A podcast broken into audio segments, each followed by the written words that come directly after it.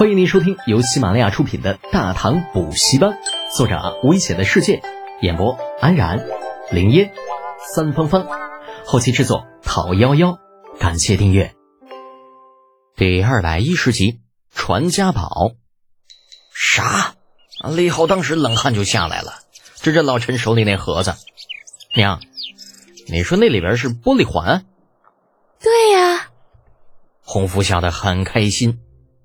那杯子漂亮的紧，爹说宫里都没有，娘就想着，哎呀，哎，你这孩子拉我干什么呀？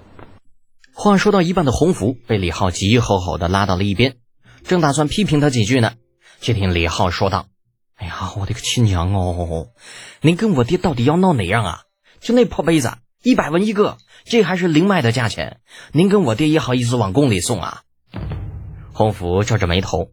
看着小心翼翼抱着盒子的老陈，又看着儿子，眼中满是不可置信。半晌，方道：“你是说那杯子不值钱？”“哎呀，当然不值钱呐，就是这个破石头里边烧出来的。我这几天啊正在囤货，打算过了重阳就拿出来卖，零售一百文一个，批发八十文一个。”啊，洪福吧唧吧唧眨巴眨巴眼睛，突然抬手就是一巴掌。你个熊孩子，怎么不早说？你爹都把牛吹出去了，你，但是，你说你这干的这叫什么事儿啊？那跟我有啥关系啊？以我的性格，这要是好东西，早就拿宫里显摆去了，还能轮到我爹呀？李浩郁闷的挠着后脑，悄声嘀咕着。洪福顾不上与李浩计较，急急忙忙来到李靖的身边。夫君，妾身跟你说个事儿，你听了别着急啊。怎么了？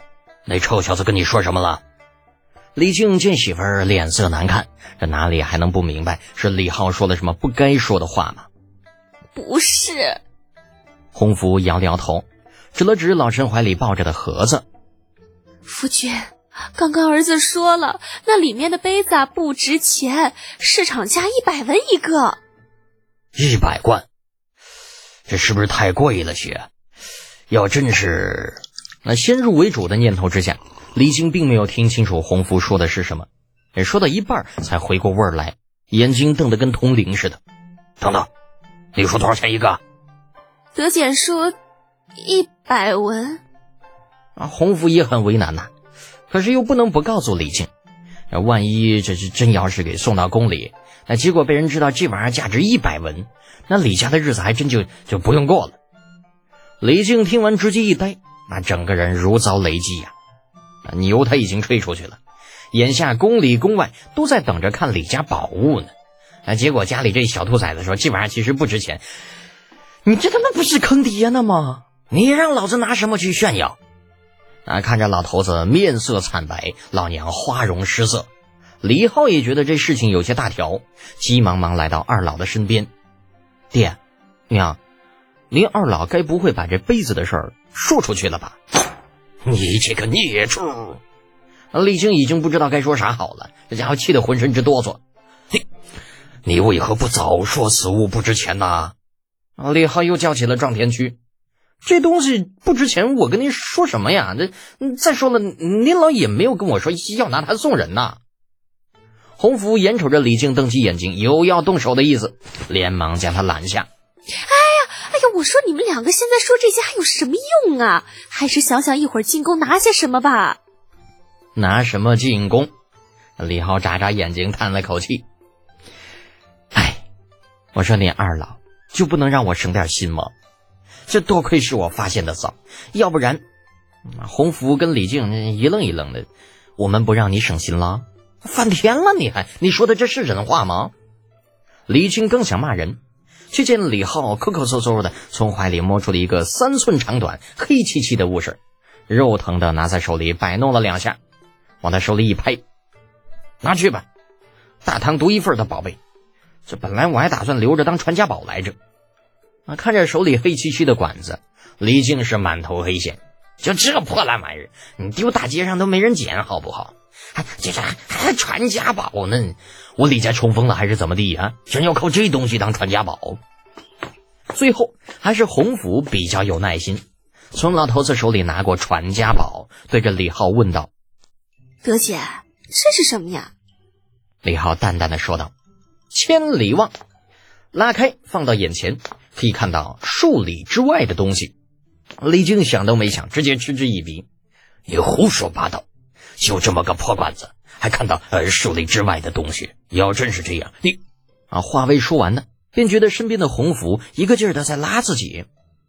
夫夫君，真的可以看到，妾身看到皇宫的眼角了，那上面还落着两只家雀。